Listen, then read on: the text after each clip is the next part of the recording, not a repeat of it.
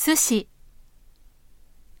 寿司は日本料理ですが、起源はタイだそうです。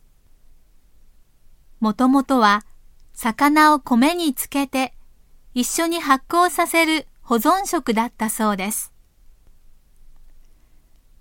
タイでは米は食べませんが、日本では一緒に食べるようになりました。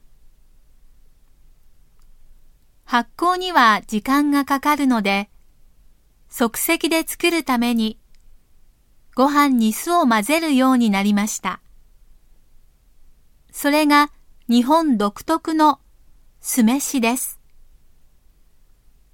酢飯の上に魚だけでなくいろいろなネタを乗せて食べるようになり、今の形になったそうです。握り寿司、関東。